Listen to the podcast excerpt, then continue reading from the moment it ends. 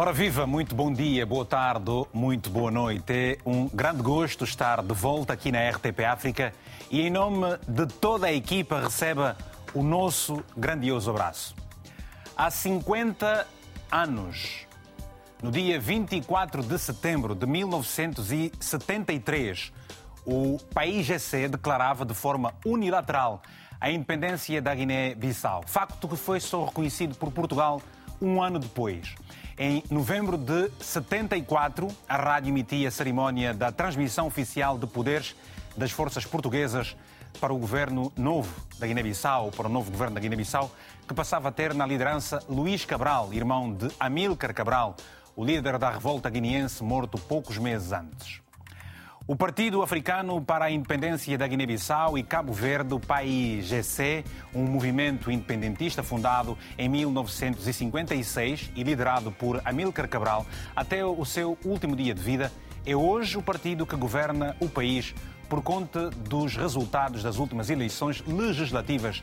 Mas a Guiné-Bissau já teve vários governos desde o fim do Partido Único em 1994, ano em que foram realizadas as primeiras eleições multipartidárias.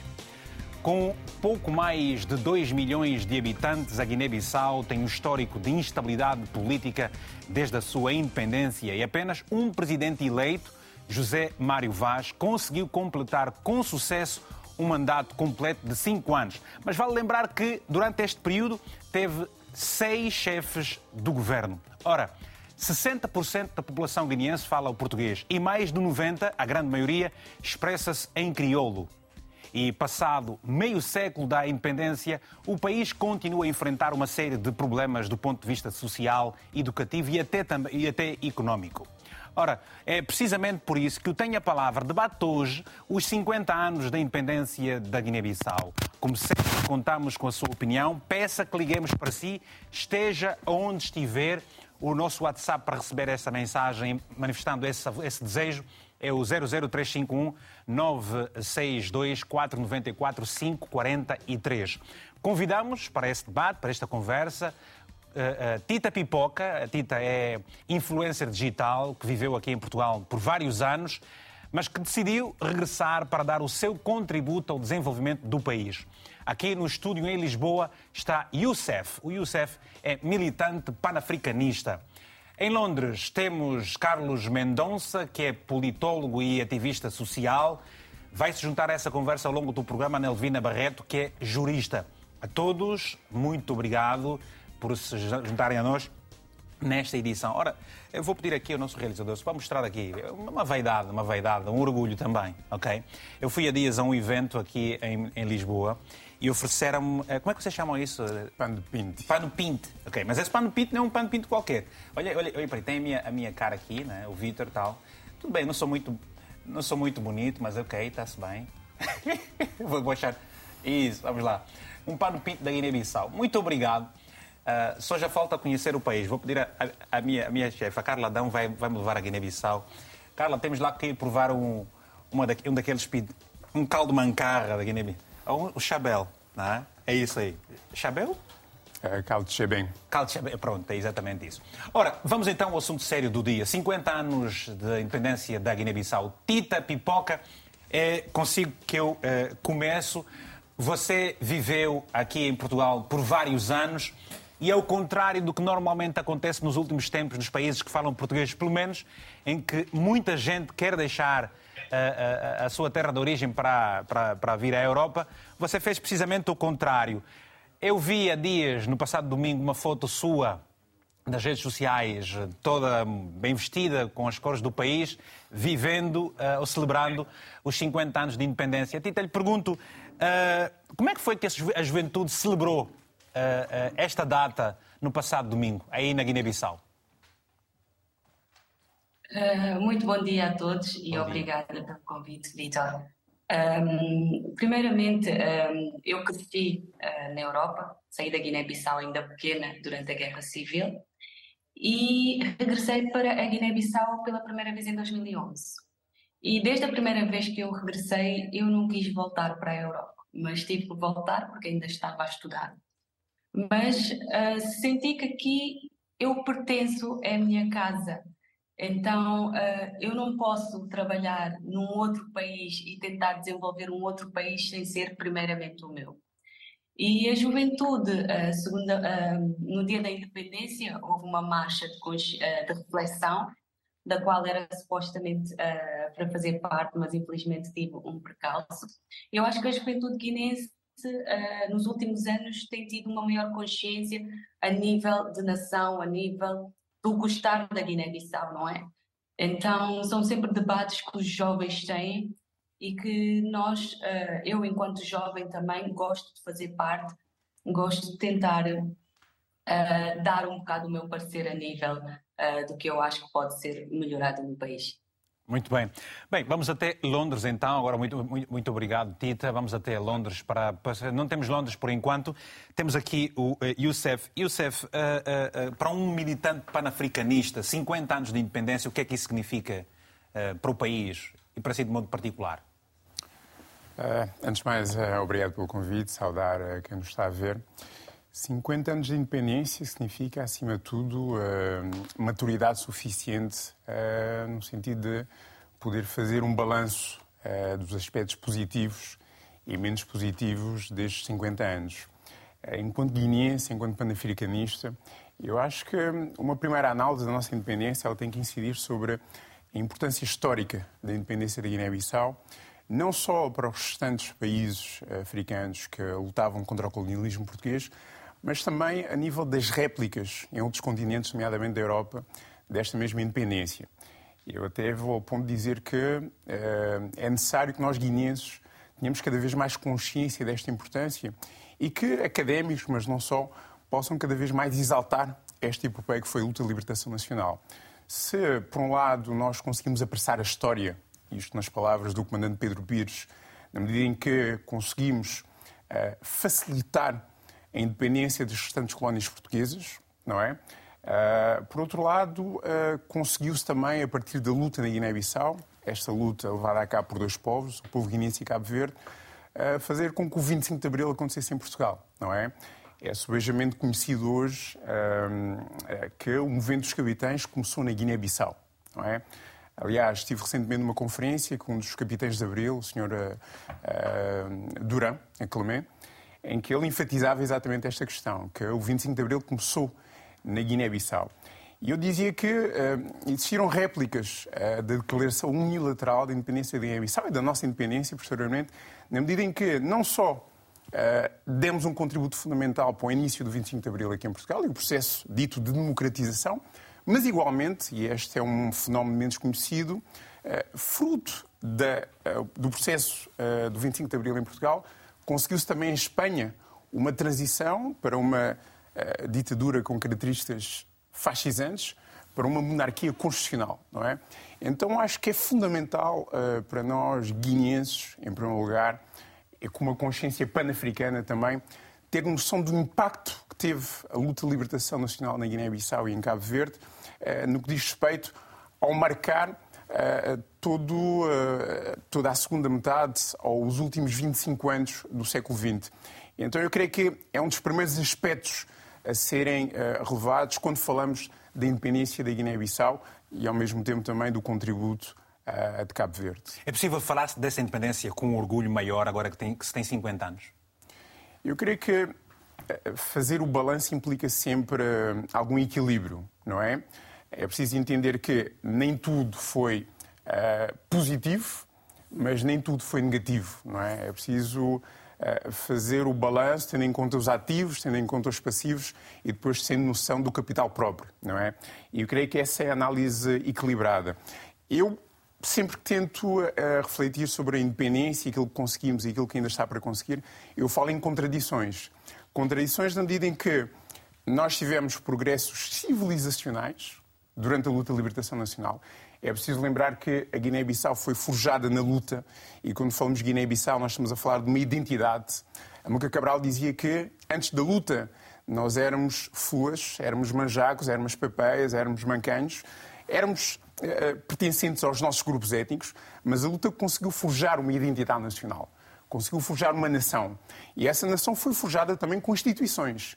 Instituições políticas, instituições económicas, instituições jurídicas. Ou seja, este é um ganho civilizacional que é fundamental que nós não, não nos esqueçamos desta herança, para que nós possamos, ao mesmo tempo, fazer um balanço equilibrado daquilo que ainda há por fazer. E vamos, por aquilo que ainda há que, por se fazer, vamos falar exatamente do papel das lideranças neste processo todo. Nelvina Barreto, muito bom dia. Nelvina está também na Guiné-Bissau. Pergunto, Nelvina, uh, para quem há muitos anos celebra, todos os anos, uh, um ano diferente da independência do país, nestes 50 anos, para si, soube uh, algo diferente ou mais do mesmo?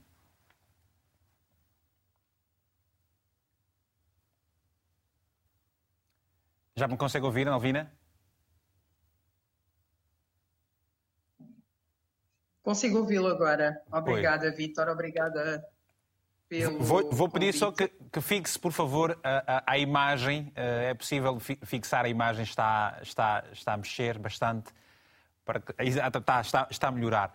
Navina, pergunto está na Guiné-Bissau agora, já esteve connosco aqui nos estúdios uma vez. Eu pergunto-lhe, é, estes 50 anos para si foi o comemorar de mais um ano ou teve, de facto, tem um, um sabor diferente? Ou um significado diferente?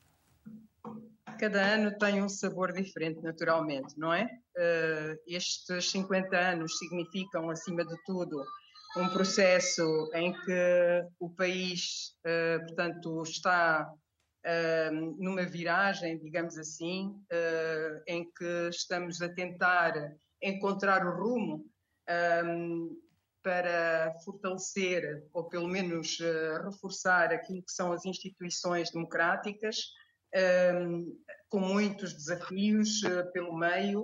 Uh, alguém aqui falou de balanços. Os balanços, como foi dito, são sempre um momento em que vamos avaliar aquilo que foi o percurso, as metas atingidas e aquilo que vai ser necessário fazer para continuar a melhorar e aperfeiçoar o, o, sistema democrático, aperfeiçoar as nossas instituições, melhorar o, tanto a nossa sociedade, uh, os diferentes grupos que a compõem, melhorar também a nossa capacidade de coesão nacional. Tudo isto são desafios que se oferecem à Guiné-Bissau 50 anos passados. Houve muitos ganhos com a independência, naturalmente, já foram aqui referidos, um dos quais, uh, que é importante frisar, foi o acesso, uh, portanto, à escola da maior parte dos guineenses, e isto é extremamente importante, porque a Guiné-Bissau foi daquelas colónias portuguesas mais penalizadas em termos de investimento educativo.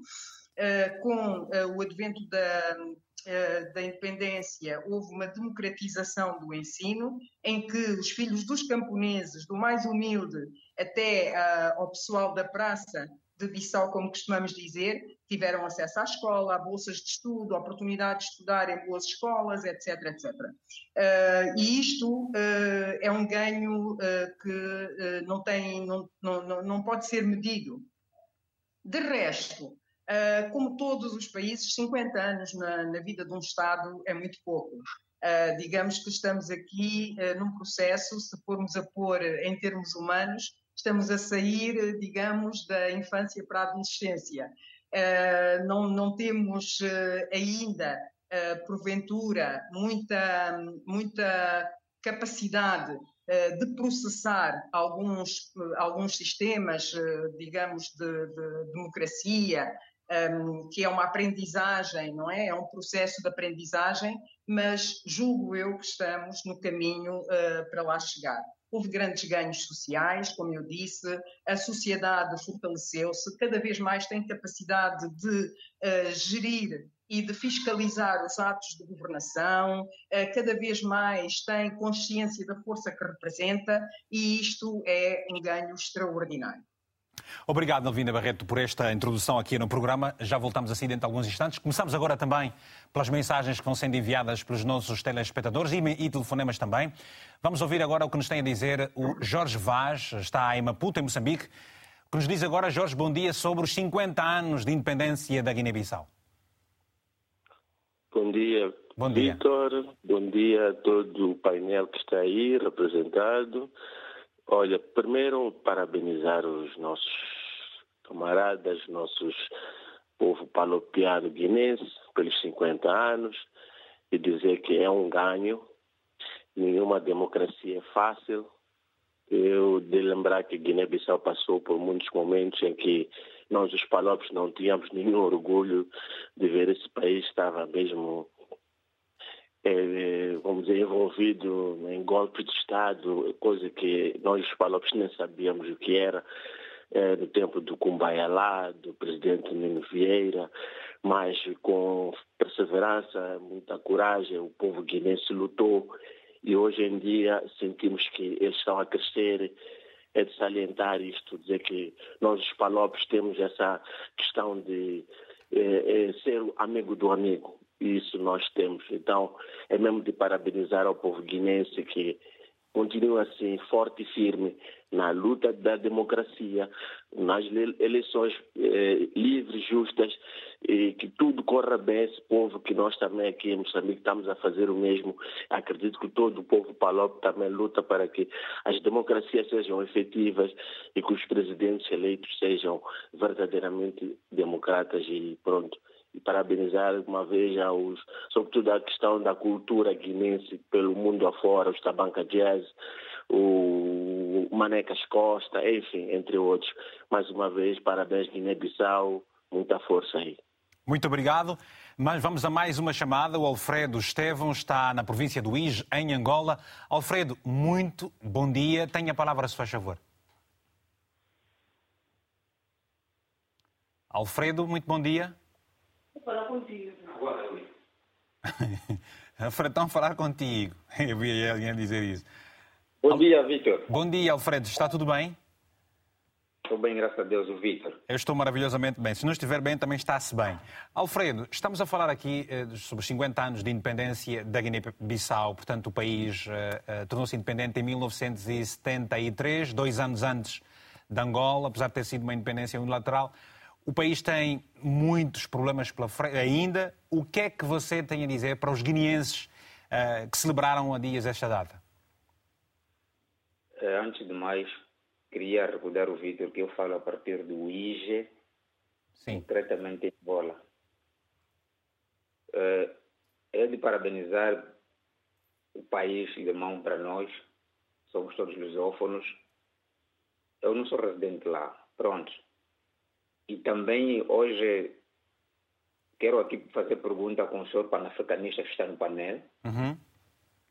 Uh, em 2017 houve uma atualização que o índice de vida dos guineenses é de 46 anos, muito baixo da linha em que se, um ser humano poderia estar na Terra. Sim. Será que uh, as igrejas têm influenciado um mau, uma má percepção com o país? E por outra, também em 2016, a aquisição de vida é de 1,5 de 1,25 do, do dólar. Uh, o índice de aparecimento de vários partidos políticos ou de alguns partidos políticos influencia na, no maior desenvolvimento do país? Estou onde tu estás, como diz o Vitor. Bom dia para si, são minhas, minhas perguntas. Obrigado, está bem. Youssef, uh, duas questões para um militante panafricanista. Aqui a questão do índice uh, de vida, né? a questão da. tem um nome próprio, que agora não, não me ocorre. Quer dizer, uh, tempo de vida, esperança de vida, obrigado, Lucas. Uhum. Esperança de vida é menos de 50 anos. E, ele, ele pergunta aqui a questão também de que se pode estabelecer em, em termos do, do, do, do poder aquisitivo dos cidadãos que é, que é muito baixo. Ele pergunta-se como é que isso tudo. E as igrejas, ele ainda, ainda diz hum. se as, as, igrejas influenciam uh, na qualidade de vida das pessoas ou na, no tempo que as pessoas vivem. Não tenho propriamente estudos que me permitam fazer uma reflexão aprofundada sobre esta questão. Uh, contudo, eu creio que isto remete-nos sempre para os objetivos da independência, não é? Uh, Nunca Cabral dizia que o grande objetivo da independência era a libertação das forças produtivas. Ao fim e ao cabo, estamos a falar de desenvolvimento. Era a possibilidade de nós fazermos uso dos nossos recursos naturais, explorá-los da forma que nós achássemos que deveríamos explorá-los, sem qualquer tipo de impedimentos ou sem qualquer tipo de constrangimentos externos, não é? Isto, de alguma forma, era uma crítica à monocultura que existia na Guiné-Bissau à altura, na verdade era a monocultura do amendoim, e Cabral, enquanto engenheiro agrónomo, entendia que era preciso, era fundamental diversificar uh, a cultura na Guiné-Bissau, não é? Então, quando nós refletimos esta questão da experiência média de vida, temos que remeter para as causas primárias que permitem um aumento da esperança média de vida e que diz respeito às condições concretas de vida. Condição é? social. Exatamente. Estamos a falar do acesso à saúde, por exemplo. Estamos a falar, antes disso, do acesso a uma alimentação uh, minimamente digna e que vai de encontro, digamos de alguma forma, a um cabaz alimentar minimamente rico. Estamos a falar de todo um conjunto de fenómenos que são fundamentais para que o ser humano possa desenvolver-se e possa realmente ir de encontro a todo o seu potencial, não é? Uh, não é à toa que determinados países têm uma experiência média de vida alta e outros têm uma experiência de média de vida extremamente baixa, não é? Isto tem a ver exatamente com as condições de vida que são proporcionadas pelos Estados, é? No caso concreto da Guiné-Bissau, infelizmente, quando vemos o Índice de Desenvolvimento Humano, o IDH, nós vemos que a Guiné-Bissau, como vários países africanos, fazem parte dos países que estão nos últimos lugares. É?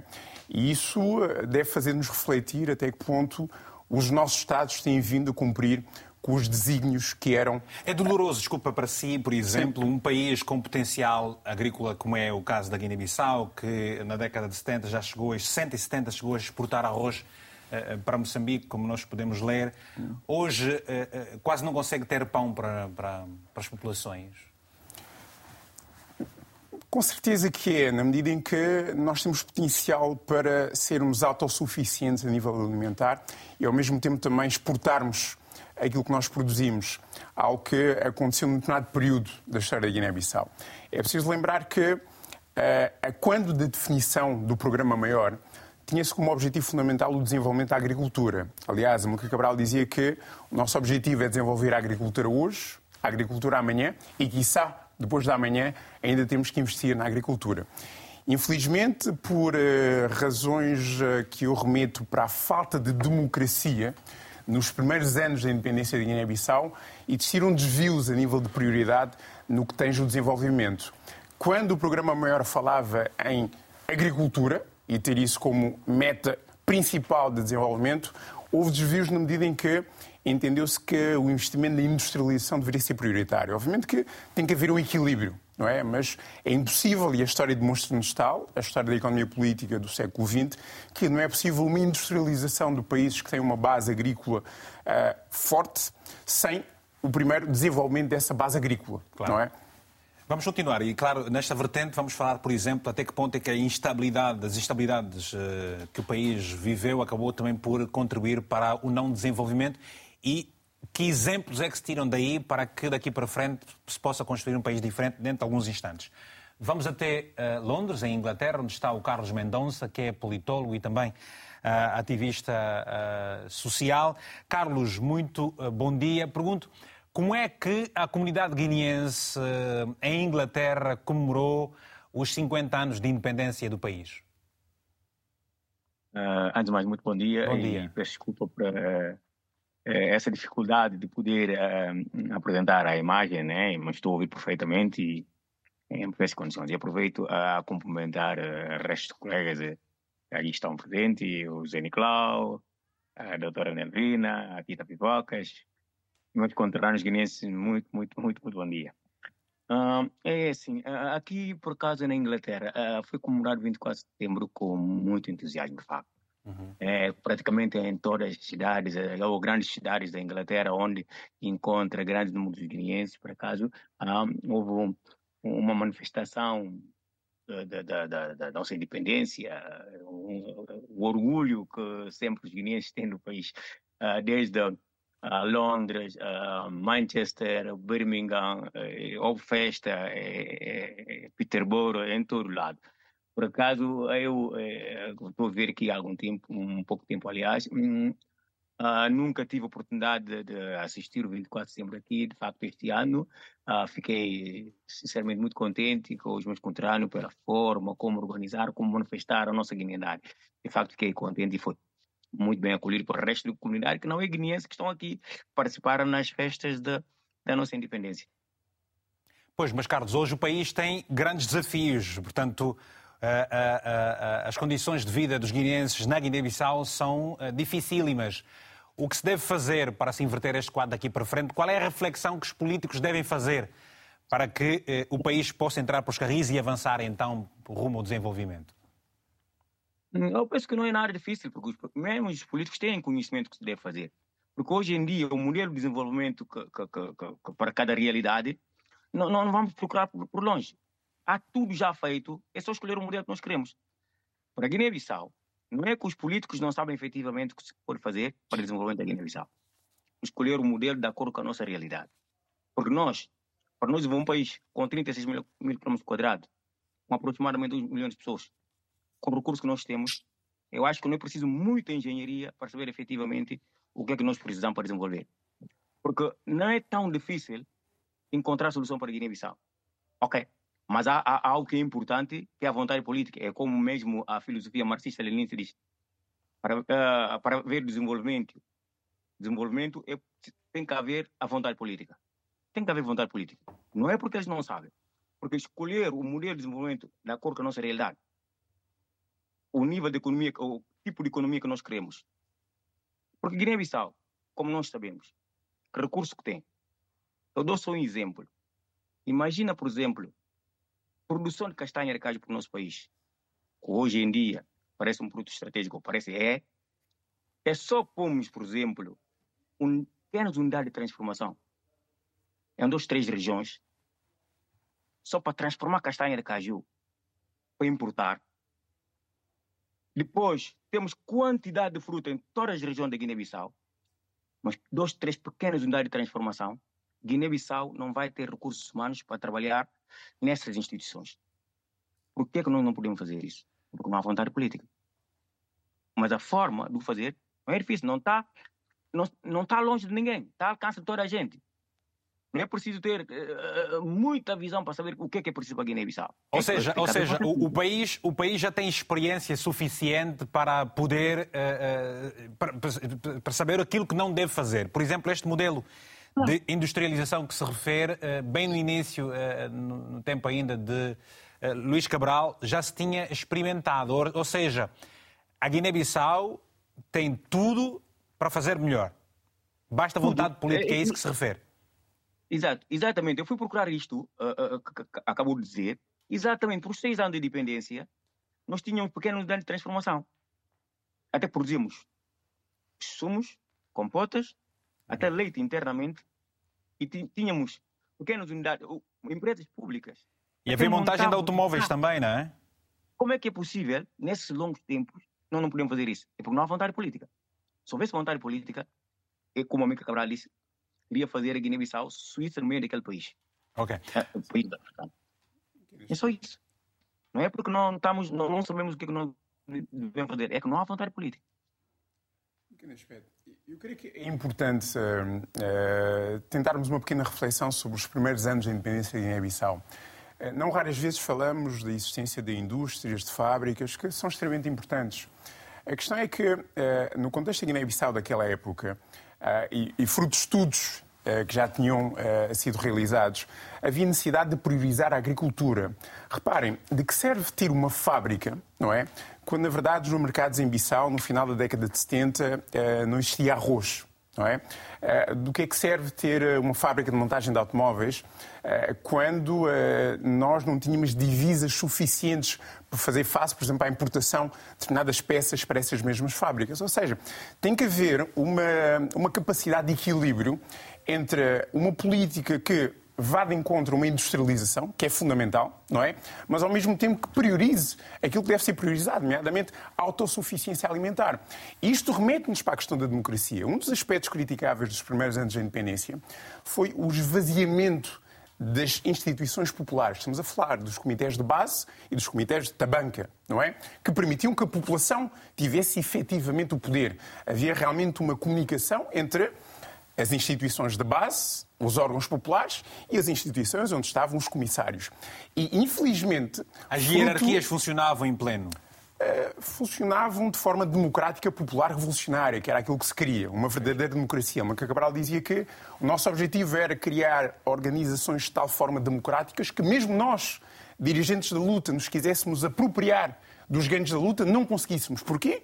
Porque o povo, com o poder concreto, iria impedir que tal acontecesse. Então, o facto de eh, eh, de ter existido este esvaziamento das instituições populares fez com que as prioridades a nível de investimento não fossem aqueles que deveriam ser. De tal forma que só desta forma é que se justifica que, eh, no final da década de 70, pudesse haver um maior investimento na cidade de Bissau do que no resto do país.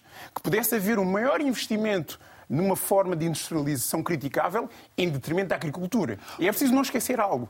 A maior parte da população da Guiné-Bissau, tanto hoje como naquele período, era uh, ligada à agricultura. Então é preciso que, a partir desta noção de prioridade, que efetivamente a maior parte do investimento seja colocado na área agrícola. Muito bem. Vamos às chamadas agora, novamente. Temos o António Semente, está na província do Kwanza Sul, em Angola. Nós estamos disponíveis e abertos e queremos, essa é a nossa obrigação, o nosso dever, de ouvirmos também a sua opinião. E é bastante simples. Eh, você não gasta nada do seu telefone para falar connosco. A única coisa que tem que fazer é enviar uma mensagem para o WhatsApp que está em rodapé, pedindo que nós liguemos para si, deixando ficar um número onde deseja que nós recebamos, eh, eh, façamos essa, essa chamada. Vai ser uma chamada normal, não vai ser uma chamada do WhatsApp, vai ser uma chamada normal para o seu telemóvel, esteja onde estiver. Portanto, nós ligamos. Só precisa dizer, liguem para mim para este número de telefone. Fez assim mesmo o António Cimento, do Quase Sul em Angola. António, muito bom dia. Tem a palavra, se faz favor. Bom dia, Vitor Hugo Mendes. Antônio Semente é meu nome. Fala a partir da cidade do Sumbe, aqui ao Alvores do Troço, paróquia de São Francisco, até a cidade, até o aeroporto do Sumbe. Aí, parou, já, já, já, já, tem, já, tem, já, já, está, já, já tem menos poeira naquela zona de, de, de, dessa, dessa paróquia até. Sim, já tem menos poeira, já tem menos poeira. Ah. É, pronto, tem um pouco de asfalto, mas epá, não vem e vai. Asfaltaram na época das eleições para fazer aquela gracinha, mas pronto. Hum. Vitor, estou onde tu estás. Obrigado. Estamos a ouvir, se faz favor. Sim. Está de parabéns à comunidade eh, guineense, sobretudo aquela que reside aqui eh, nos, nos, na Angola, não é? Em Moção, em Angola e, sobretudo, também está em parabéns à Embaixada da, da Guiné-Bissau. Guiné-Bissau, penso que é um país também rico, naturalmente, que é a característica de todos os países africanos. Uh, a Guiné-Bissau, prontos, como Angola e inúmeros países, e porque a Guiné-Bissau já tem um ano de, de, independência maior que Angola, não é? Nós consideramos assim nossos mais velhos como cota. Deveríamos respeitar isso porque penso que a Guiné-Bissau também funcionou naquilo que é a luta para expandir os portugueses que muito uh, fatigaram nossos, nossos antepassados naquela época, que muito trabalharam para o desenvolvimento de muitos dos países europeus e depois nos deixaram nesse caos total e que muitos ainda dos líderes políticos ainda são submissos às ideologias não produtivas para o nosso país. A Guiné-Bissau deve continuamente lutar, inspirar-se nos seus heróis, naqueles que lutaram para a independência da própria Guiné-Bissau. A Guiné-Bissau deve trabalhar em cooperação de outros países africanos que também rumo lutam para o próprio desenvolvimento então dos seus países. Claramente cooperar também com outros países, claro, né, de outros países mais desenvolvidos para o desenvolvimento da Guiné-Bissau. A situação econômica caracteriza, caracteriza um pouco todos os países africanos, devido à própria debilidade também de alguns líderes, mas pronto, nós enquanto cidadãos vamos acordando na medida que o tempo vai passando, mas sobretudo deve estar centrado na no desenvolvimento da pessoa humana. A pessoa humana na governação dos líderes deve ser o centro. A pessoa humana no desenvolvimento da própria pessoa, o desenvolvimento do guineense, o centro tem que ser mesmo a pessoa humana. Dizia um, um mártir, se assim posso considerar o primeiro presidente do partido na oposição, que em primeiro lugar deve ser o angolano em segundo, o angolano em terceiro lugar. Também faço dessas palavras, o primeiro guineense, o segundo guineense e todos os partidos, seja eles da oposição estão, que estão a governar, o executivo guineense deve trabalhar mutuamente para a satisfação das nossas populações, porque uma vez criadas condições para o desenvolvimento das nossas populações, o desenvolvimento será contínuo. Muito obrigado. Obrigado a nós também pelo seu, pela sua participação. Temos agora o Onésimo Batista, está na cidade do Lubango, província da Huila, em Angola. E nós estamos à espera dos guineenses que, eh, para expressarem também o sentimento relativamente aos 50 anos de independência. Guineenses espalhados pelo mundo estão felizes, não estão felizes? O que se fez foi bem feito, não foi bem feito? O que é que se pode fazer para que o país esteja unido, caso não esteja, na vossa, na, na vossa ótica? Queremos ouvir as vossas opiniões. Onésimo Batista, muito bom dia. Tem a palavra, se faz favor. Olá, muito bom dia, Vitor Gomes. Bom dia. Bom, eu começaria por, ironicamente, eu poderia começar por parabenizar a Guiné-Bissau, mas eu não vou fazer isso porque, porque são 50 anos, ou seja, são cinco décadas de independência e no decorrer desse todo tempo ainda as pessoas é, na Guiné-Bissau vão morrendo de fome, 50 anos, continuamos ainda naquela palavra do do país está em via de, de, de, desenvolvimento, a minha pergunta então é quantos anos são precisos para que um país, uma nação com recursos o suficiente para que esteja desenvolvida um, eh, são precisos para que, para que estejam então desenvolvidas. Um, ainda ontem tive a ver um, uma reportagem, se se pode dizer, na RTP África, é, que uma comunidade na Guiné-Bissau, já não lembro bem como é, como é o nome, é, da Guiné-Bissau vive mais, vive mais é, da Guiné-Conakry, eu acho que, que ali alguma parte da Guiné-Bissau que faz fronteira com a Guiné-Conakry.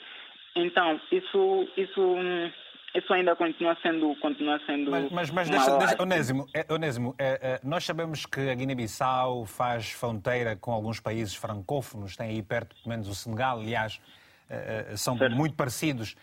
É, é normal que, por exemplo, em função da posição geográfica de uma determinada cidade, possa haver maior troca é, de, de, de, de comércios entre, as, entre as cidades eh, limítrofes, como acontece, por exemplo, com, com Angola, relativamente aos os modelos.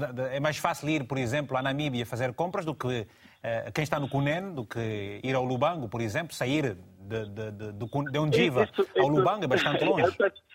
Eu estou aqui no Lubango, às vezes também vou na Namíbia, por ser também ainda próximo, mas é normal desde que não sejam esquecidos. É, é, é, é, pelo que eu fui vendo ontem na reportagem da RTP África, uhum. Parece que aquela comunidade está mesmo esquecida. É está mesmo coisa. esquecida. Já não, me lembro, já não me lembro agora muito bem qual é o número de habitantes nessa comunidade, mas lembro-me que há apenas uma escola com duas salas. Isso, isso isso é lastimável, isso é vergonhoso para um país que tem 50 anos de independência. Isso não é, só o caso da Guiné-Bissau, isso é o caso de toda a comunidade que compõe os países africanos dos Palopes. Continua sendo uma lástima. Obrigado. Isso. Obrigado, Onésimo, por esse, esse, esse, esse telefonema também. Até uma, até uma próxima oportunidade. Mamá Kassamá, bom dia. Bom dia, Sr. Vitor. Como está? Tudo bem, sempre às ordens. Pô, olha, se eu me tivesse lembrado, até podia convidá-lo para vir aqui para o estúdio para a gente conhecer o Mamãe é Kassamá e estar aqui também a falar. É, é verdade, é, senhora. Olha, antes de mais, o meu cumprimento para vocês aí e mais os todos convidados. Sim. E não vou muito alongar sobre 50 anos de independência. O que é que eu estou a pedir aqui? Os, os guineenses uhum. que pensem bem, que parem um pouco, que refletem. E olhem 50 anos atrás e olhem 50 anos para frente deixemos de ser um bocadinho e como é que se diz? Não, não, não consigo caracterizar isso. Fale, é, fale, é, fale em crioulo, é, não tem problema nenhum. Também é, é, é entendemos aqui. 50 anos, 50 anos de... Alô, mamãe? Vamos dizer, vamos dizer assim, está me ouvindo? Estou a ouvir, estou a ouvir, sim, senhor. Ok. É a primeira vez que o PAG voltou às tomar a independência da Guiné-Bissau. Isso é orgulho para todo mundo. Mas há pessoas que estão a minimizar isto, estão a levar isto tipo uma questão política. Mas o partido é político, o partido é feito para política. Portanto, eu penso que os guineenses têm que parar, porque o voto que o PSC ganhou, o PSR ganhou, não é só do PSC, é do povo guineense, é o povo de revolta. É o povo que quer, é o, povo, o voto que o povo quer ver o país a, a, a erguer-se. Portanto, nós temos que parar um pouco e pensar bem o que é que fizemos tanto e o que é que vamos fazer à frente. Se separamos, senhor Vitor, senhor Vitor, se separa bem. Hum. Mesmo, mesmo agora, o governo que, está, que foi eleito está a tentar fazer o máximo, o mínimo, para tentar minimizar o sofrimento do povo. Mas há pessoas que estão atrás a apunhalar. Apunhalar. Se você veja bem, esse governo não está muito bem estável, porque não tem garantia, porque há pessoas que estão a incentivar de que qualquer momento pode ser derrubado. Mas como? Em nome de quê? Isso não é bom, isso não é bom. É muito revoltante. Como é que se vai derrubar? O. O governo, o governo é muito. Ganhou com maioria. Parem pouco, parem pouco, pensem, escutem e olhem para aquilo que o povo pensa na urna. Que parem com isto. Está bem. Então isto é que tem que dizer. Parem com isto, porque isto é demais, senhor Vitor. Parem muito... de punhar nas costas. Não dá nada. Muito não obrigado. Vai dar nenhum. Não vai dar nenhum. Parem de punhar nas costas. Parem de punhar. Deixem o governo trabalhar. O povo votou para o povo governar. Deixa o governo governar. Deixa o governo governar. Obrigado. Onde está o problema? Parem com isso, escutem bem, olhem para a juventude, olhem para o povo, olhem para o sofrimento do povo da Guiné-Bissau. Obrigado. Muito obrigado a todos. As minhas saudações fraternais. Unidade, luta e progresso. Forte abraço. Nós, nós estamos a fazer uma abordagem, por isso é que nós não trouxemos aqui uh, uh, líderes partidários, porque a perspectiva é fazermos uma abordagem mais social, que cada cidadão guineense possa expressar a sua opinião relativamente ao que pensa e sente sobre do país, porque eh, longe das, das visões políticas, é por isso é que nós estamos a fazer esse programa. E se, por exemplo, um determinado líder político quiser falar hoje, as antenas da, da, da, aqui no programa, pode ligar, não há problema, pode pedir que nós liguemos, não há problema absolutamente nenhum. Falará, obviamente, como cidadão, fazendo um, passando uma visão para o futuro. Paulo Kikola está em Luanda, em Angola, é um telespectador assíduo aqui do programa e mandando sempre mensagens, escrevendo o seguinte: a independência tem significado quando há paz, justiça e liberdade, coisa que não se vê muito na Guiné-Bissau. E os estudos dão conta que não há política de integridade e transparência na administração pública. Ela continua a ser um lugar de influência partidária e trocas de favores a mendicidade, o desemprego e o casamento infantil são ainda problemas longe de serem erradicados. Triste para um país que é livre há meio século. Obrigado por essa mensagem, o Paulo Kikola em Angola.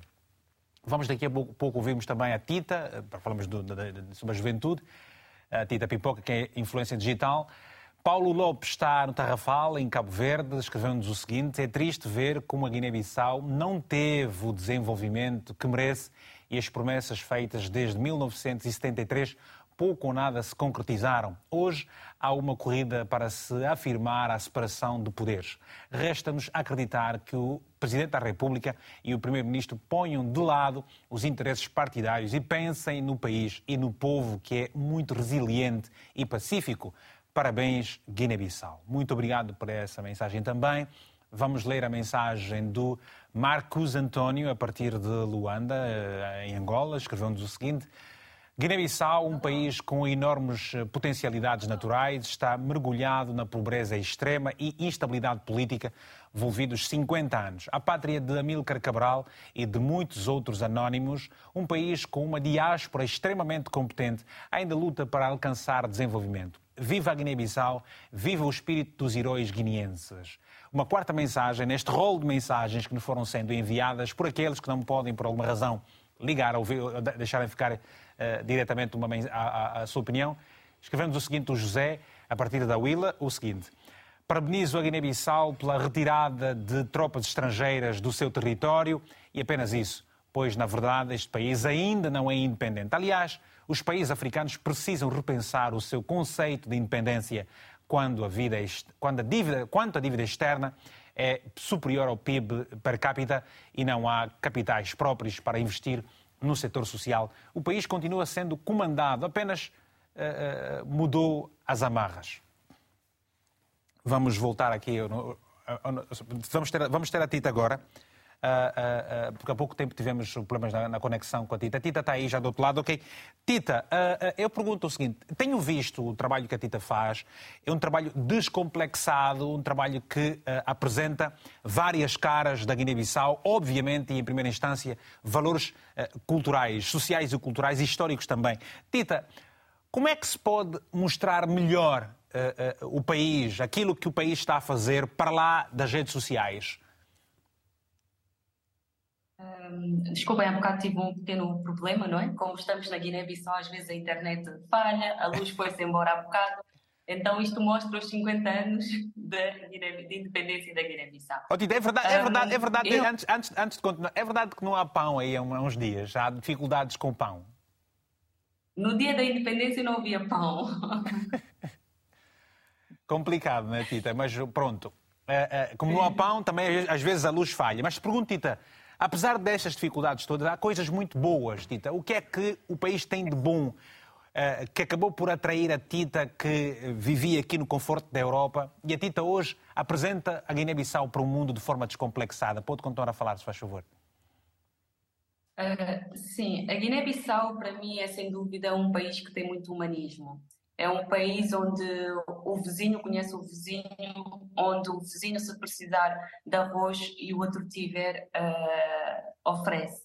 É um país onde, se alguém estiver a comer e alguém estiver, alguém estiver a passar, facilmente a pessoa é convidada. E são estes valores que eu fui aprendendo estando na Guiné-Bissau Uh, normalmente, quando recebia visitas em casa, eu não entendia porque o meu pai dizia às pessoas para comer, ou punha as minhas irmãs a cozinhar. Ele dizia não, porque nós não sabemos se realmente essa pessoa comeu ou não comeu. Olha, então, não, não, temos aqui, temos aqui um, um, um, relato, eh, Tita, peço desculpa, temos aqui um relato da Karina Gomes, uma artista e que teve um programa aqui na, na, na, na televisão também, RTP África. Tem um, ela disse em, em, em crioulo que há uma comunidade que diz assim bi não comer, ou seja, todos podem comer, não é? Estamos em casa, a gente pode comer, é tudo família. Sim, bi não comer. Bi não é bem assim, é tudo família. E nós temos aquela, aquela, aquela coisa social de chamar tio, tia, irmã, então somos muito de família. Eu, através das minhas redes sociais, eu tento mostrar a Guiné-Bissau pela qual eu me apaixonei e pela qual uh, fez-me regressar e fez-me ficar na Guiné. Claramente, os mídias têm um, um grande impacto uh, sobre a informação que passa fora, que muitas das vezes eu acabo por não concordar. A Guiné-Bissau só é notícia uh, quando é estabilidade política e económica. E eu penso que a Guiné-Bissau é muito mais do que isso, porque a maioria das pessoas que vêm visitar o país realmente acabam por gostar da Guiné-Bissau e acabam, de certa forma, por ficar admirados como é que é o país, não é? Porque quando ouvimos falar da Guiné-Bissau, nós pensamos na fome extrema, nós pensamos na pobreza. Um, claramente, nós temos uh, a pobreza e temos também a fome, mas não é nos níveis radicais que, quando eu leio certas notícias, realmente entristece-me. Um, eu penso que nós temos um grande desafio pela frente e o desafio é uh, trabalharmos a imagem da Guiné-Bissau, não trabalhar de uma forma uh, fictícia, mas mostrar a realidade. E eu tento mostrar essa realidade nas minhas redes. Nem tudo é bom, como eu disse, no dia da independência não havia pão. Mas é, mas é interessante, Tita, eu gostava de perceber exatamente aqui uma perspectiva, mas é interessante que quem acompanha a Tita nas redes sociais, no Facebook, onde, tem, onde você tem a página e com centenas de milhares de seguidores, eh, quem acompanha a Tita e, e os conteúdos que a Tita faz, percebe-se uma leveza, ou seja, apetece as pessoas irem a Guiné-Bissau. Tita, até mesmo aquelas coisas. Há dias vi você andar na motorizada e por aí fora. Oh, Tita, uh, uh, o que é que você diz aos guineenses que, querem, que, que, que, estão com a pretensão de deixar o país para a Europa? O, é, que é que acontece? Quais são as motivações?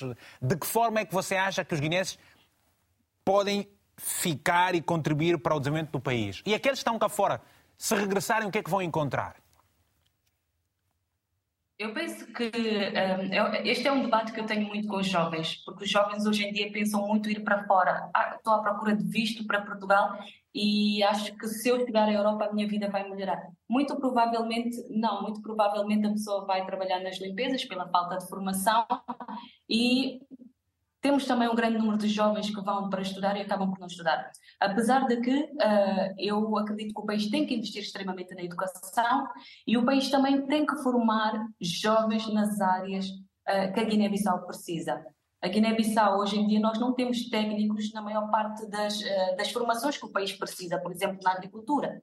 Não temos. Um, e isso são, são desafios que, que, que a Guiné-Bissau tem que, tem que trabalhar para podermos realmente chegar ao nível que nós queremos. Hoje em dia fala-se muito da sustentabilidade. A Guiné-Bissau tem 88 ilhas paradisíacas que são protegidas pela Unesco. Então, só aí, a quatro horas da Europa, nós somos uma potência a nível do turismo sustentável. Então, é preciso nós mostrarmos este lado da Guiné-Bissau, o lado turista, de turismo, e o lado social da Guiné-Bissau. Eu acho que é isto que falta, é focarmos realmente nas potencialidades e formarmos jovens capacitados para as áreas que ou, ou seja, só por, via, só por via da promoção do turismo pode-se estancar e diminuir uh, o índice de desemprego, que faz com que muitos queiram deixar o país, por exemplo, não é, Tita? Tem na área do turismo, falamos da área da agricultura também, porque nós precisamos ser um, um, país independente de verdade, não é? Nós importamos muito arroz quando nós podemos produzir arroz que tanto chega para 2 milhões de pessoas como para exportar também. Então é preciso termos um nível de, de consciência realmente uh, de que a Guiné-Bissau é um potencial de ser um país realmente independente. É muito mais difícil educar e reeducar uma população de 10 milhões, uh, 200 e tal milhões, do que uma população de 2 milhões. E eu realmente tenho estado uh, a analisar os últimos anos que eu tenho estado na Guiné-Bissau, o guinense tem estado a desenvolver-se a nível também, porque hoje em dia temos as tecnologias, temos as redes sociais que as pessoas acabam por ver como é que é o mundo lá fora, mas também é importante investirmos nas áreas que, por exemplo, na área da tecnologia. Nós hoje em dia eh, temos a economia digital, temos a economia nómada e a Guiné-Bissau está a perder isso. Então, ao mesmo tempo que estamos muito atrasados, precisamos correr muito para chegar uh, à atualidade do mundo. Não é? Obrigado, Tita. Uh, uh, faz favor, vou passar daqui um bocadinho para o, para o Carlos, mas pode ser. Uh, achei, achei interessante a intervenção da, da senhora Tita uh, relativamente à questão da, da, agricultura, mais uma vez. E para deixar aqui uma breve nota, Parece demasiado óbvio, demasiado elementar que a Guiné-Bissau é um país que tem condições para ser autossuficiente e, inclusive, exportar para os países da sub-região. E acho que este pensamento elementar, vários políticos já o tiveram também durante os períodos de governação. Contudo, é preciso entender que talvez existam dinâmicas uh, a nível das relações internacionais que muitas vezes impedem a aplicação de determinadas políticas que nos parecem óbvias. Eu vou dar um exemplo. Uh, na década de 80, nomeadamente a partir de 83, a Guiné-Bissau foi sujeita a todo um programa designado de ajustamentos estruturais. Na verdade, a partir de 86, mas eh, existiram negociações a partir do, início da, da, da, década de 80. E o que aconteceu foi a imposição desses ajustamentos estruturais, não é, por parte do FMI e do Banco Mundial, as instituições Bretton Woods, obrigaram a Guiné-Bissau, mais uma vez, a abrir-se ao mercado mundial. O que fez com que eh, mais uma vez se voltasse à questão da monocultura. Por exemplo, o problema que nós temos hoje vis-à-vis da castanha de caju começou na década de 80. Porquê? Porque houve um período em que o preço da castanha de caju estava num valor elevado a nível internacional e a nossa produção foi de encontro a uma demanda internacional. De tal forma que os agricultores na Guiné-Bissau começaram a colocar de parte outras culturas, não é? No sentido de priorizar a castanha de caju, tendo em conta Porque o preço dava, ao produtor. mais, não é? Exatamente. Mas a questão é que o Estado que deveria ter a capacidade de definir, ou, que... vir com um plano e de contrabalançar essas tendências do mercado mundial, nada fez antes, pelo contrário. Incentivar outras práticas agrícolas também, por aí. Sem dúvida alguma. De tal forma que essa situação colocou a Guiné-Bissau numa situação de dependência vis-à-vis -vis do mercado internacional, o que faz com que, se por um lado pode ser positivo até certo ponto quando os preços estão num determinado patamar. Mas uma vez quando uma, os preços fica, deixem... fica, claro, fica claro aqui uma vez mais que o país tem experiência. Sem dúvida alguma. Portanto, daqui para frente podes fazer alguma coisa. Sem dúvida alguma, mas atenção, eh, muitas vezes o facto da experiência não significa eh, necessariamente que aprendamos. Nós continuamos sob a batuta das instituições Bretton Woods. Eh, até posso dar um exemplo muito concreto. Nós, nos últimos governos, no período mais recente da nossa história da economia política, nós tivemos acordos com a FMI, com o Banco Mundial, onde as análises que eram feitas uh, durante um período eram sempre positivas. Mas hoje chegamos à conclusão que a Guiné-Bissau está endividada como nunca. Então há aqui algumas contradições.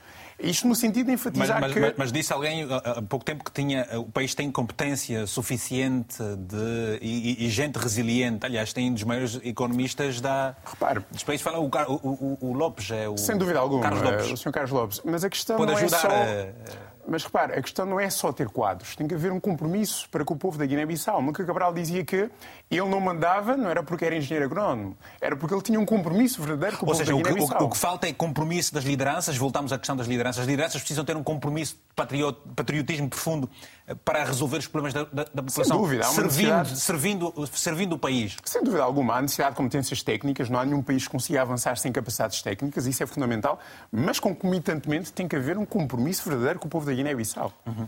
Muito bem. Vamos a uma, uma, chamada, uma chamada muito rápida, depois vamos até a Inglaterra, ouvimos também o, o Carlos. Uh, Aidalson, Aidalson Afonso, eu tenho que fazer aqui um exercício, não posso pôr uma lesão na língua. Aidalson Afonso está no Ambo, grande terra, deve estar muito frio por essa altura, ou terminar já o frio. Tem a palavra, se faz favor. Sim, muito bom dia. Bom dia, estimado. É, Hugo Mendes e o seu convidado aí ao lado. Meu, que é meu compadre. É... Foi, foi que percebi, meu compadre. Não percebi. O convidado. Ah, o convidado, está bem. Tá bem. Mas se for compadre também sim. não há problema nenhum. Sim, sim, o seu convidado. Uh, realmente o Ambo não está frio, uh, o Ambo está quente, uh, o, o, clima está aproximadamente a de Luanda. Ok.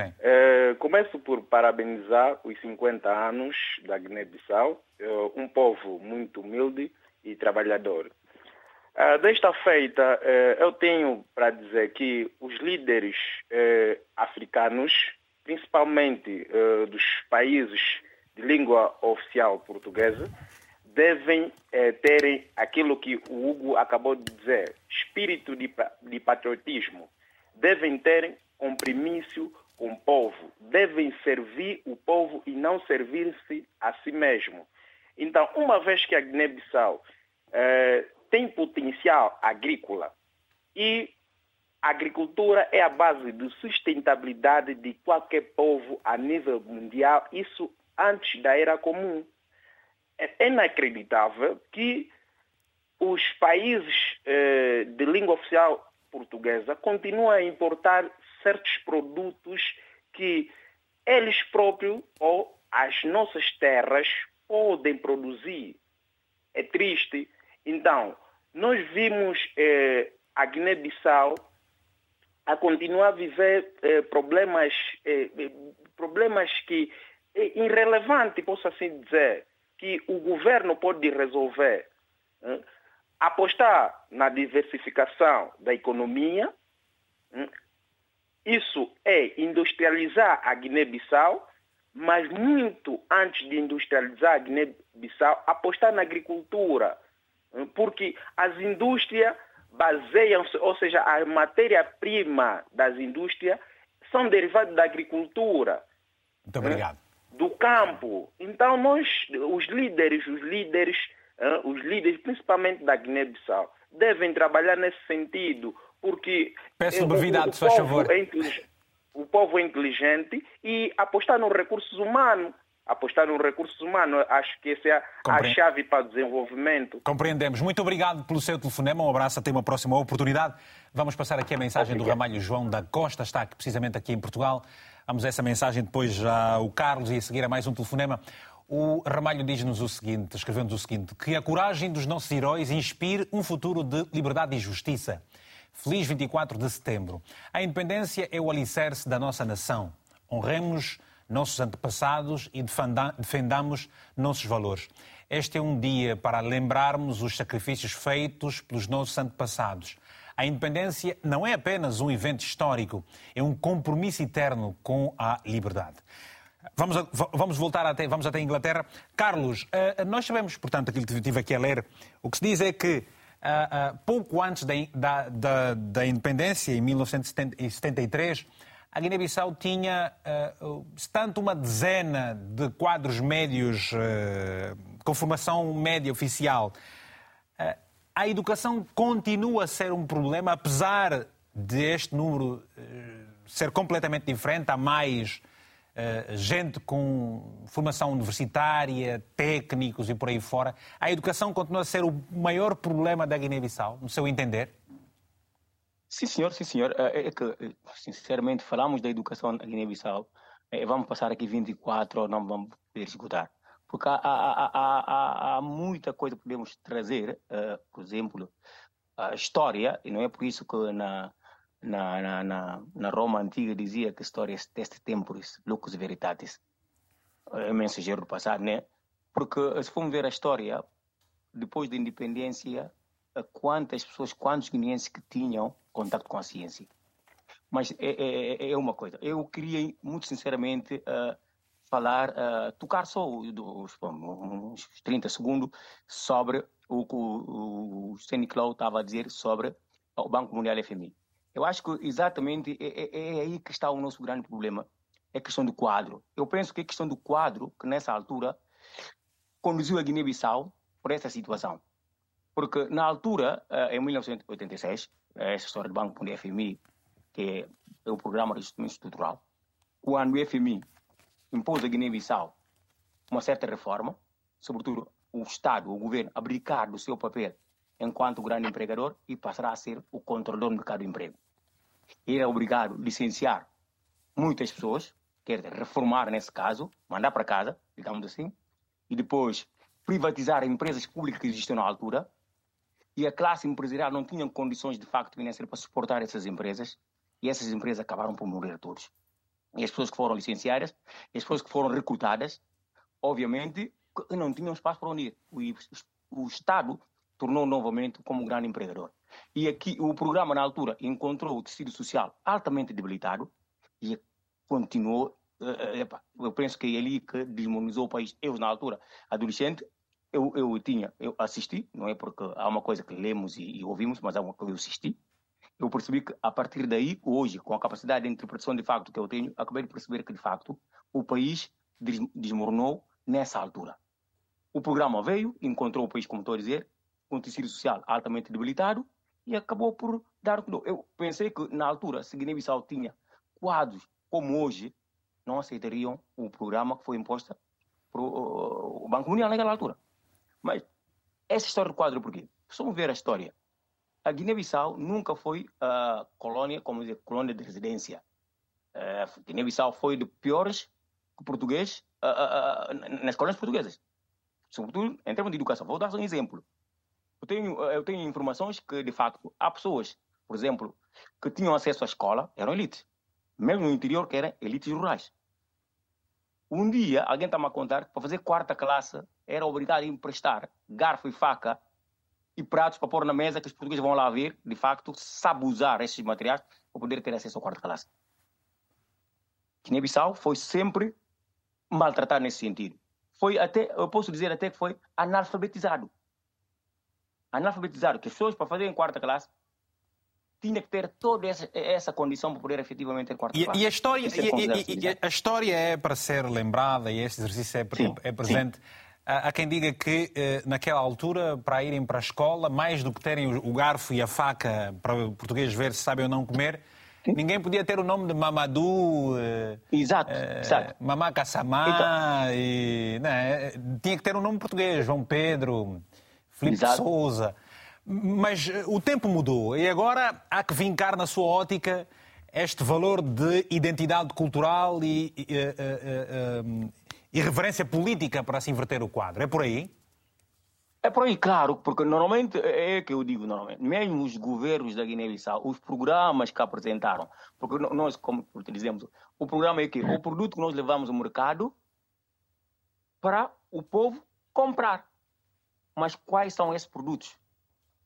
Qual é o programa que levamos? Nos programas dos governos, dos partidos que, que levaram ao mercado eleitoral durante muito tempo, quais são? Se podemos pegar, eu tenho, tenho sempre essa curiosidade de ler os programas para ver o que é que nós temos. É só para, para ver o orçamento da educação. Um país que quer desenvolver não aposta na educação, como é que pode desenvolver? É impressionante. É que eu digo sempre, da outra vez disse, é a vontade política. Porque desenvolver a Guiné-Bissau não custa, não tem nada, não é difícil. Não é difícil. Só que se eu pensar, antigamente podíamos questionar que de facto tínhamos dificuldade de quadros, mas hoje em dia temos quadro até de sobra. Guiné-Bissau precisa de união, Guiné-Bissau precisa de entendimento, Guiné-Bissau precisa de compreensão do seu, do seu povo. Obrigado. Já volto, já volto a vocês rapidamente.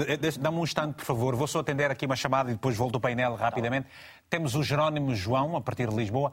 Jerónimo, muito bom dia. Tem a palavra, se faz favor. Bom dia. Bom dia, Jerónimo. De onde é que nos fala? É? Lisboa, em que zona é que está? Aqui em Conselho de Loures. Ah, está bem, muito bem. Tem a palavra, estamos a ouvir. Sim, eu vou, eu vou repousar só no. Eu vou falar no crioulo, não é? Pode, Pode falar crioulo, então por que, que não vai falar crioulo se, se a maior parte das pessoas aí na Guiné-Bissau uh, falam crioulo? Nós também vamos aprender, não há problema nenhum, está tudo junto. Como é que se diz okay, estamos juntos em crioulo? Nós estamos juntos. Okay, não está junto. Dia. Não está junto, como é que você está? está direito. yeah. Você me acompanha sobre independência da Guiné-Bissau eh, insana acompanhava aqui a pipoca através de, de comunicação na televisão.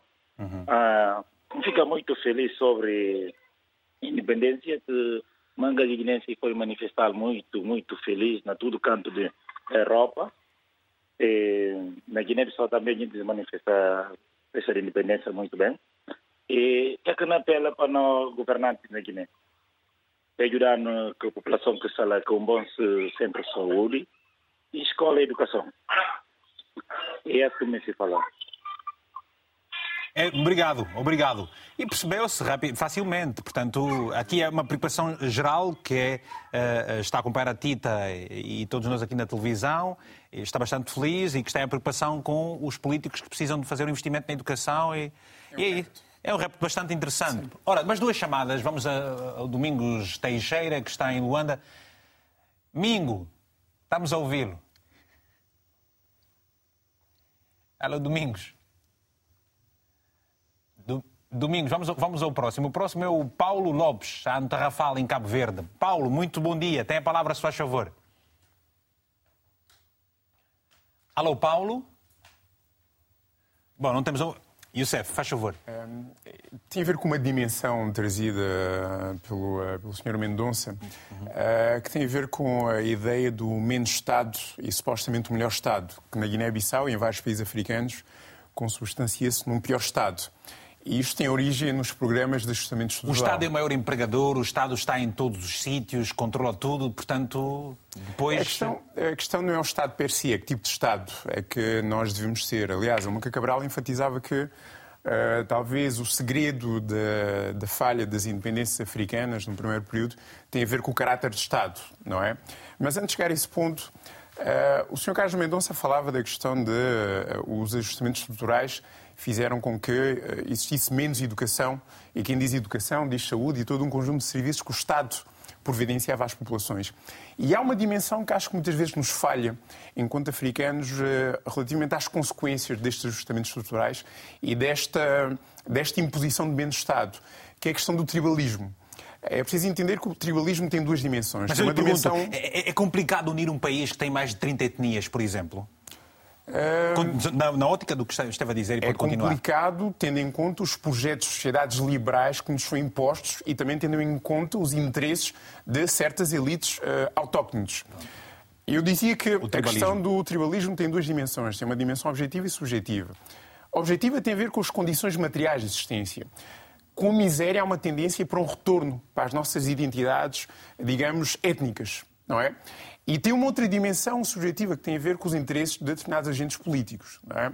A questão é, a Guiné-Bissau foi forjada na luta através da construção de um Estado, não é? Isto porquê? Porque o Estado, mesmo durante o período de luta, começou a providenciar educação, começou a providenciar saúde, começou a providenciar a serviços de justiça, ou seja, todo um conjunto de serviços que são fundamentais para criar a consciência de que, independentemente da minha pertença geográfica, religiosa, étnica, o Estado providencia-me aquilo que eu necessito para ir de encontro às minhas necessidades, ou para satisfazer as minhas necessidades, não é?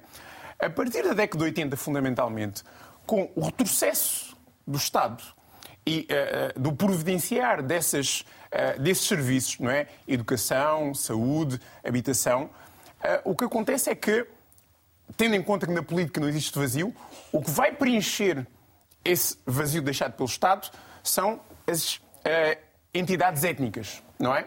Que têm o seu quê de progressista até certo ponto. Mas quando temos estas condições objetivas em que o Estado não existe, não é? E ao mesmo tempo temos políticos oportunistas criam com essas, agendas. Criam essas simetrias e depois desestabiliza todos os interesses do país. Sem dúvida Aí alguma. as instabilidades políticas. É uma das razões que explica, por exemplo, a questão do tribalismo da Guiné-Bissau e de uma série de regiões do continente africano. Em primeiro lugar, é miséria material, é a inexistência do Estado, como deve existir, como providenciador de vários serviços, e ao mesmo tempo o oportunismo de certos políticos que muitas vezes têm nenhuma relação com os seus grupos étnicos, mas com o objetivo de chegar ao poder, com o objetivo de se permanecerem no poder, Como é que com o objetivo políticos... de reproduzirem todo um conjunto de lógicas, fazem uso do discurso técnico. Fazem esse aproveitamento. Como é que Ajuda-me a perceber, sendo eu uh, cidadão uh, lusófono também, e, e, compreendo aqui as questões de crenças e de valores uh, morais e por aí fora, como é que a Guiné-Bissau, tendo um líder, todo o guinense fala do Amílcar Cabral, todo o guinense fala, uns mais, outros menos, outros falam só porque fica bonito falar o nome do senhor.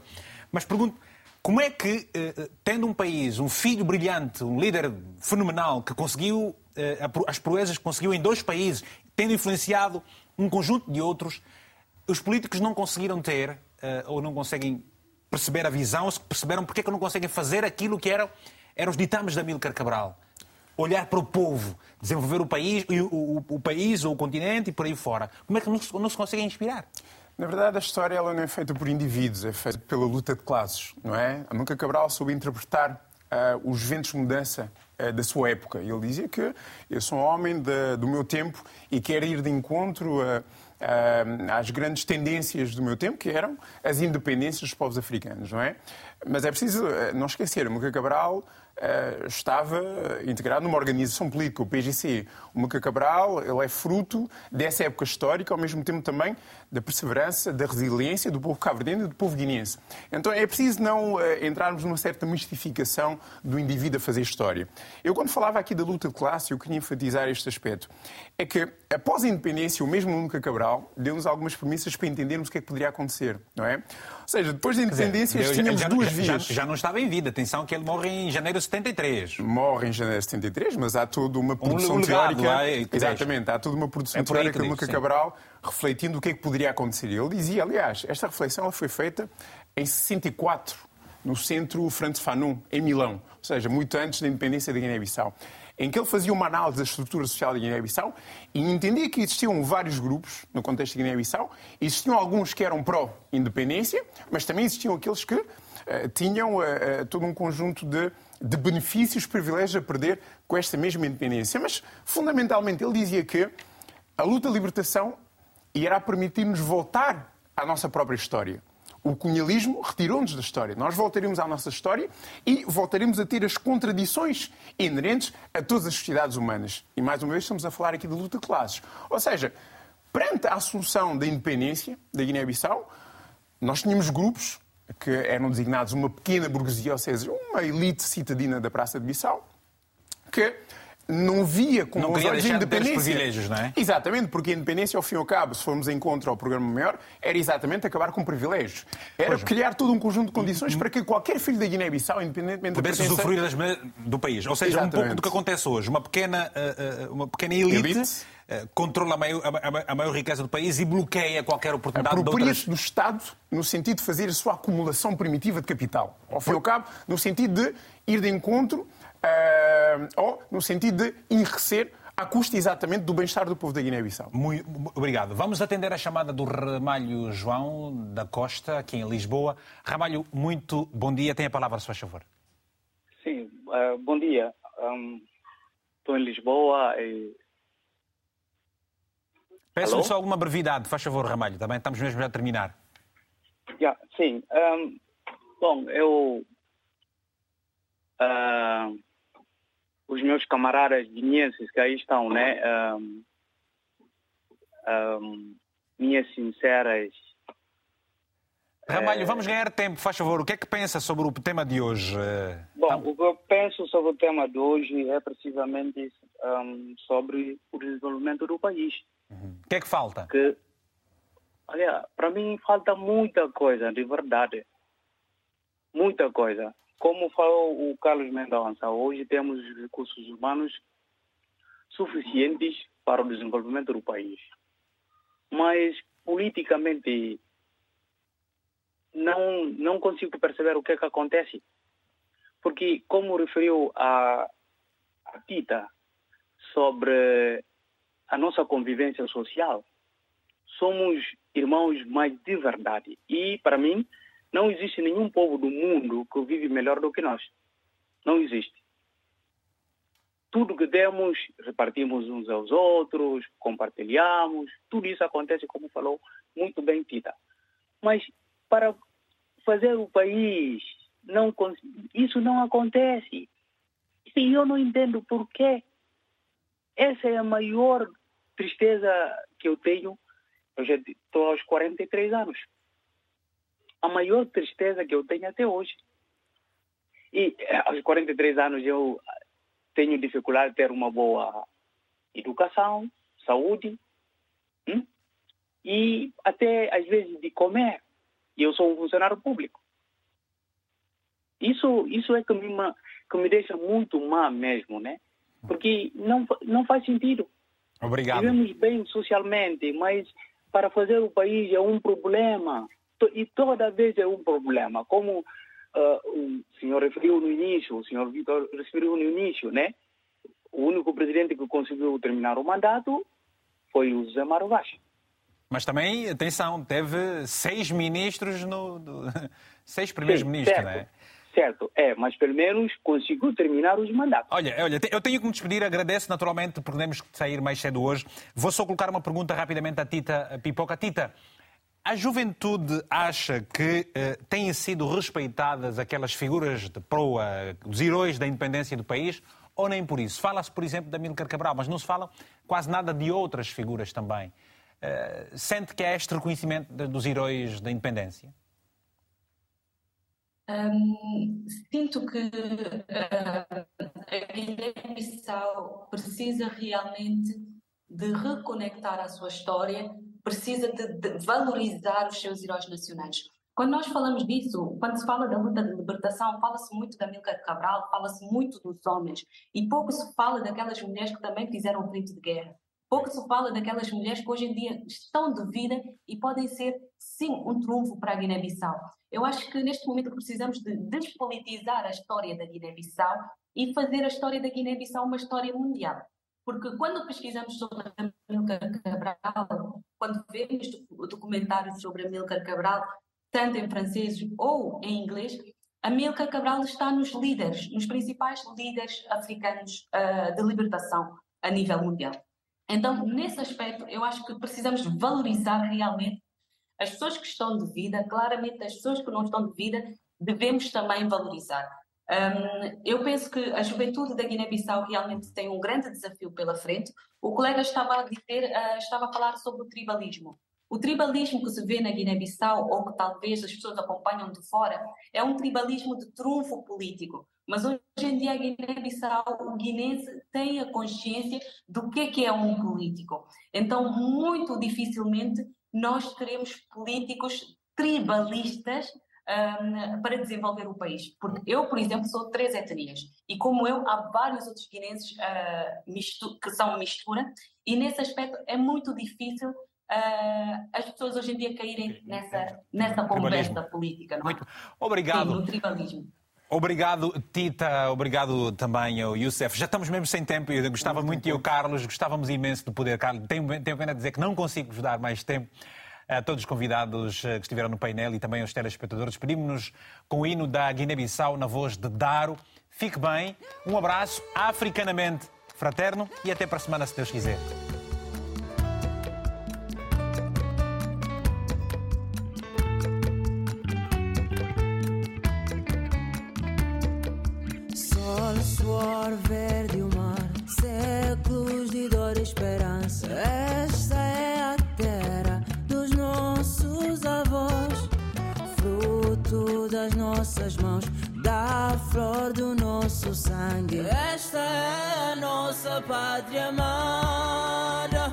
Viva a pátria gloriosa,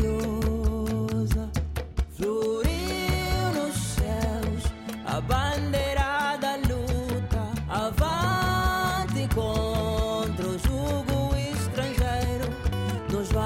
construir na pátria imortal a paz e